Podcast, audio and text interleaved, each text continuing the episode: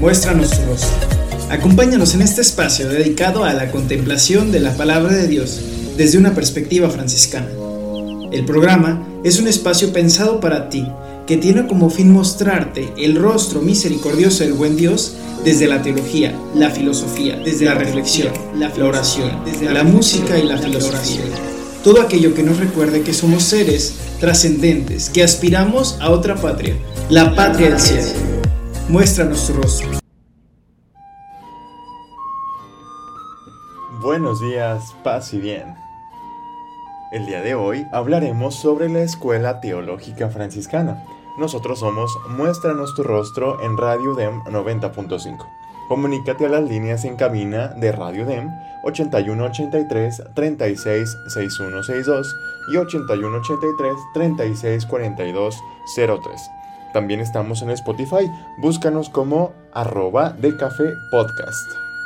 Es momento de comenzar nuestro programa y a continuación les presento una canción que nos habla de la vocación a la que todos estamos llamados a vivir y que va muy en concordancia con el tema de hoy.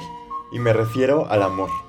Al amor a Dios, al amor a los hermanos, amor a la vida, amor a lo que hacemos, ella es Miriam Hernández y la canción se llama La Fuerza del Amor.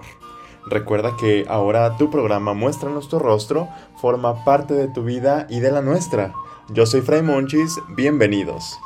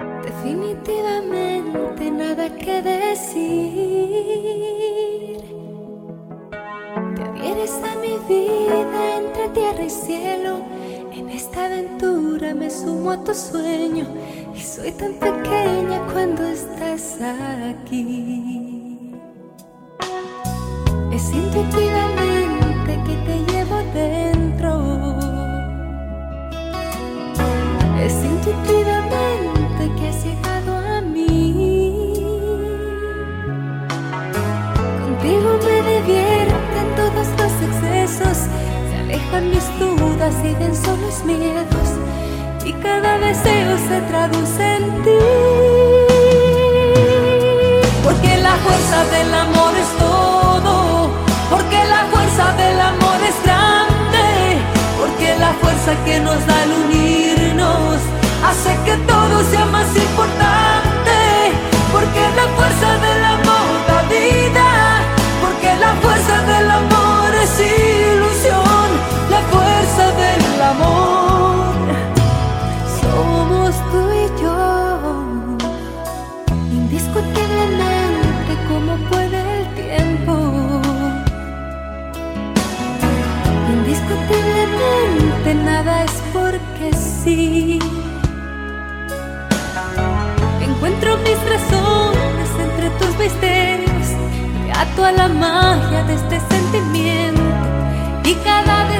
se traduce en ti. Porque la fuerza del amor es todo, porque la fuerza del amor es grande, porque la fuerza que nos da el unirnos hace que todo sea más importante, porque la fuerza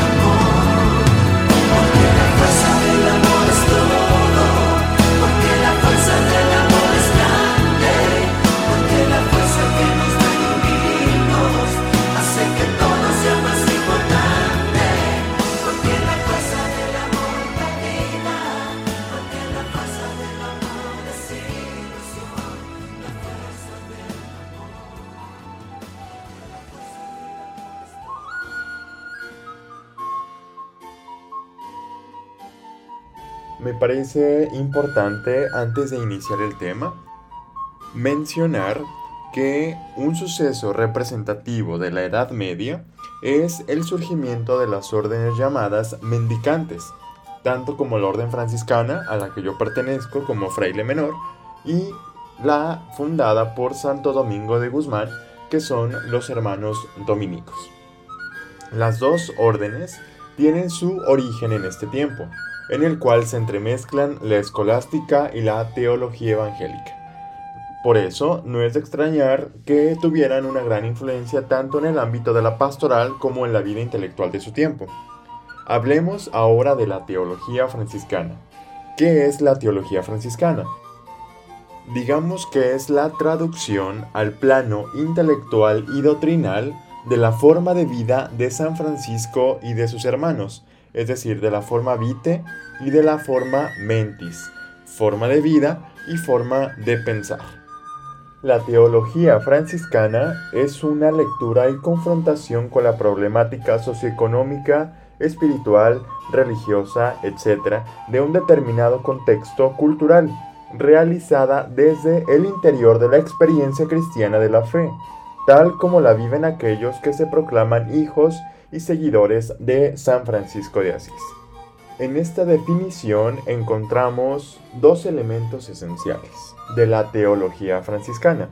El primero es la presencia de la llamada familia franciscana que prolonga y actualiza el carisma de San Francisco en el seno de la Iglesia, la sociedad y el mundo. Toda la tradición de la orden, desde el comienzo hasta el día de hoy, tanto a nivel teórico como práctico, es el lugar en el cual la forma de vida franciscana se ha conservado actualizado y transmitido. Otro elemento esencial son los lugares y tiempos. La teología franciscana ha conocido diversas actualizaciones de acuerdo a los climas culturales y las épocas. Esta teología ha de ser manejada como una realidad histórico-cultural en constante proceso y devenir. Esta teología franciscana tiene ciertas características la primera característica es su evangelismo. En el tiempo en que nació había dos opciones, centrarse en la filosofía o centrarse en la Sagrada Escritura. Los maestros franciscanos no dudaron y se centraron en el Evangelio, sin rechazar claramente el pensamiento filosófico que es necesario para pensar la vida. La segunda característica es una teología popular.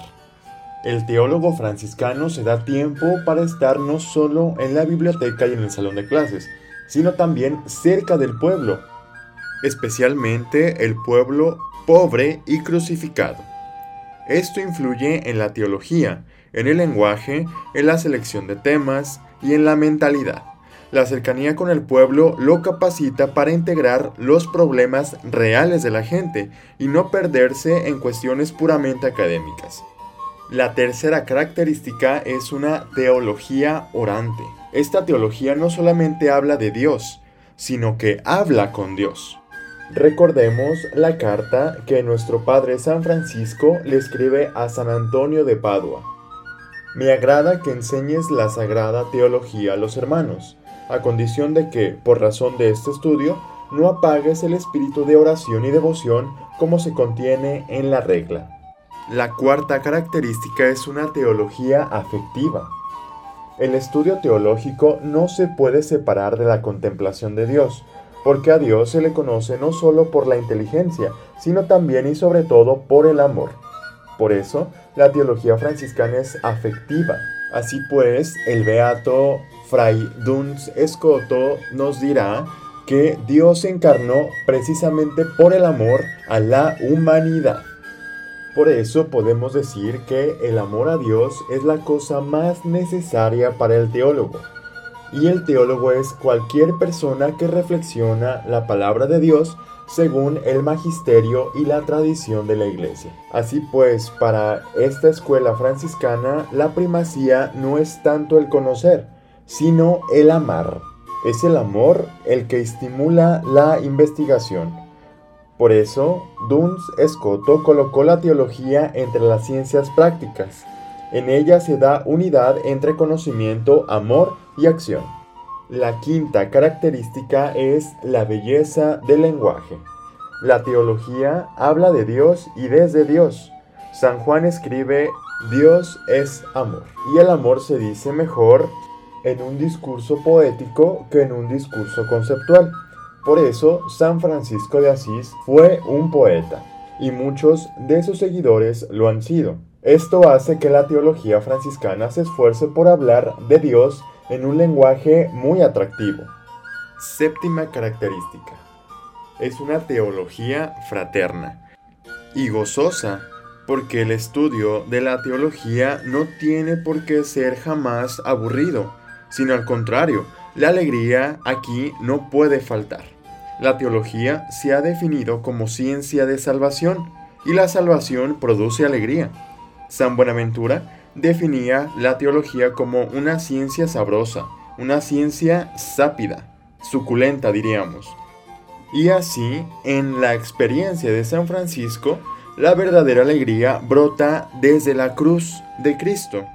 La teología que brota desde la experiencia de San Francisco tiene una actitud positiva ante el mundo porque sabe encontrar a Dios en todas las cosas. En el cántico a las criaturas, el santo saluda a las cosas de este mundo como hermanas suyas. Ese amor franciscano a la naturaleza no es pura imaginación visionaria, sino que brota de la capacidad de encontrar a Dios en todas las cosas. Esta misma actitud se halla también en la teología franciscana, sobre todo en el ejemplarismo simbólico de Buenaventura. La creación es un libro en el que, con la ayuda de la escritura, podemos conocer y encontrar a Dios. En resumen, podemos decir que la teología franciscana es una teología integral, que usa y valoriza toda la enorme potencialidad de la condición humana. Así, conocimiento y amor, antes del cumplimiento último, narran la verdad sobre Dios, sobre el hombre y su prójimo, sobre sus relaciones interpersonales. Hasta aquí nuestra reflexión sobre la teología y la escuela franciscana. A continuación les presento otra canción muy positiva, por cierto, que nos habla a tener fe y abrazarnos a la vida, al amor, abrazarnos al sol, a ese sol de justicia que nosotros llamamos Jesús. La canción se llama Vive y ella es Pastora Soler. Y la escuchas por Radio DEM 90.5, la radio de la Universidad de Monterrey. Comunícate con nosotros. Se levanta el cielo y te despierto con una sonrisa. Propongo hacer una versión de ti ya sin temor. Lánzate a la nada, espacio soy en tu caída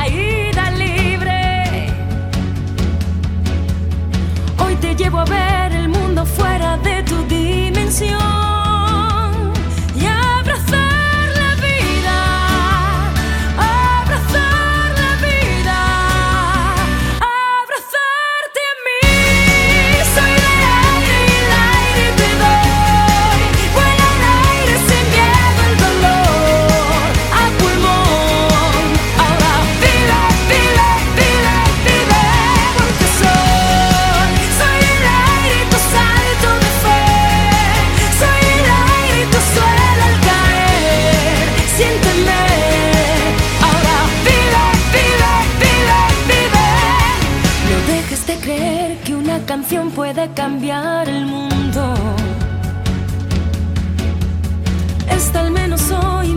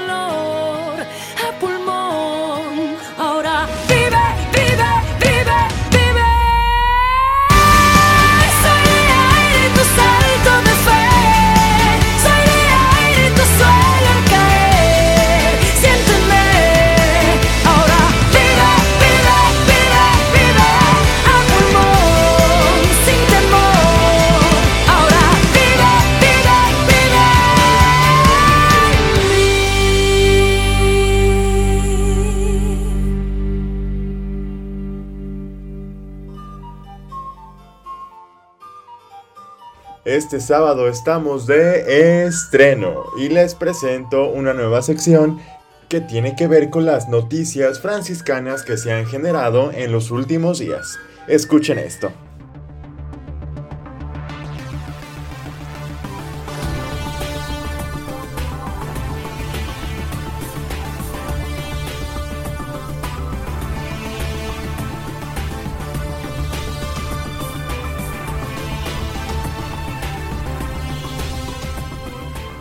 En la agenda de Jerusalén, las grandes fiestas judías celebradas en el mes de septiembre.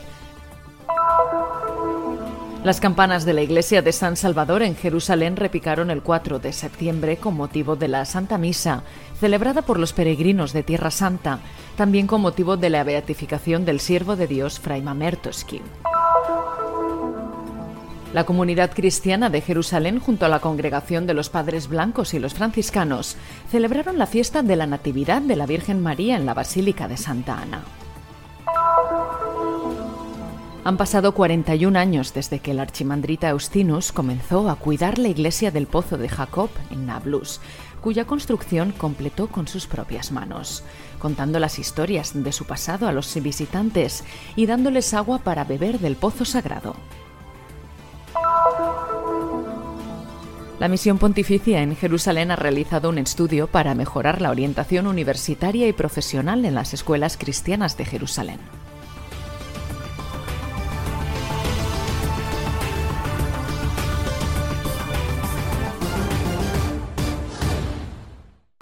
A continuación, les presento el Santo Evangelio de la vigésima quinta semana del tiempo ordinario del ciclo B. Lectura del Santo Evangelio según San Marcos. En aquel tiempo, Jesús y sus discípulos atravesaban Galilea, pero él no quería que nadie lo supiera, porque iba enseñando a sus discípulos. Les decía, el Hijo del Hombre va a ser entregado en manos de los hombres, le darán muerte y tres días después de muerto resucitará. Pero ellos no entendían aquellas palabras y tenían miedo de pedir explicaciones. Llegaron a Cafarnaúm y una vez en casa les preguntó, ¿de qué discutían por el camino? Pero ellos se quedaron callados porque en el camino habían discutido sobre quién de ellos era el más importante. Entonces Jesús se sentó, llamó a los doce y les dijo, si alguno de ustedes quiere ser el primero, que sea el último de todos y el servidor de todos. Después, tomando a un niño, lo puso en medio de ellos, lo abrazó y les dijo, El que reciba en mi nombre a uno de estos niños, a mí me recibe, y el que me reciba a mí, no me recibe a mí, sino a aquel que me ha enviado. Palabra del Señor. Gloria a ti, Señor Jesús.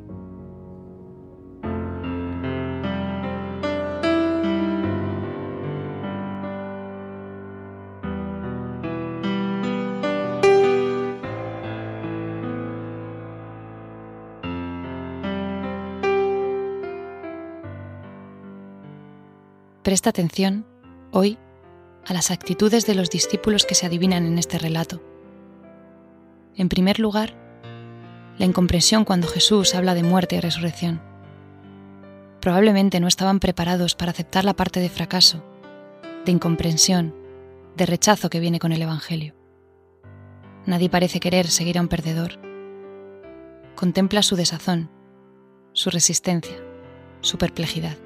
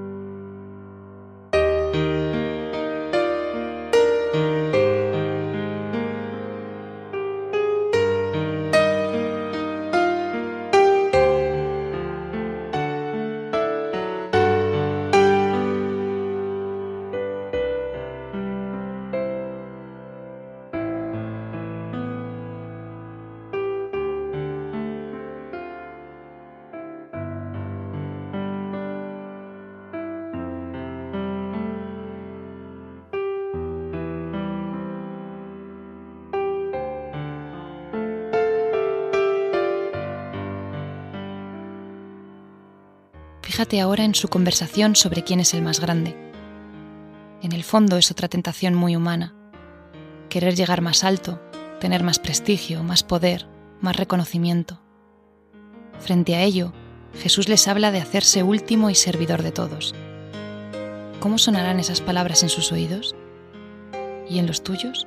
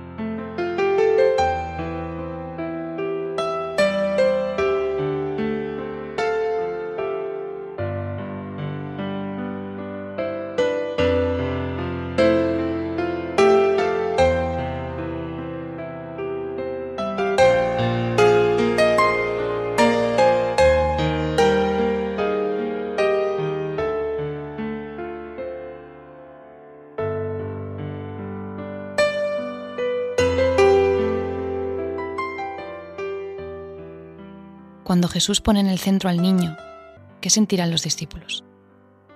Seguramente se quedan cautivados, como les ocurre a menudo, por la facilidad de Jesús para enseñarles. Vete poniendo rostro a todos esos pequeños que Jesús pone en medio de sus discípulos.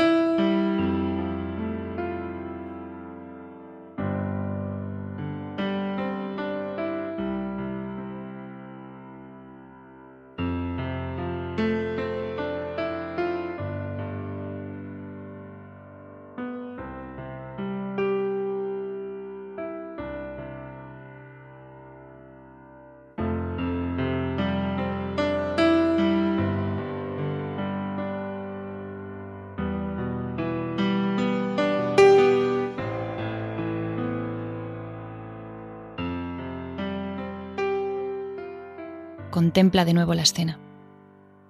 Ahora fíjate especialmente en Jesús. Con qué serena sinceridad habla de su entrega, de su muerte. Con qué esperanza habla de la resurrección. Pero fíjate también en su paciencia por tener que estarles explicando siempre lo esencial a los discípulos. Sin embargo, no se rinde. Él sigue buscando imágenes para ayudarles a comprender, para ayudarte a comprender también a ti que seguirle es elegir lo pequeño de este mundo.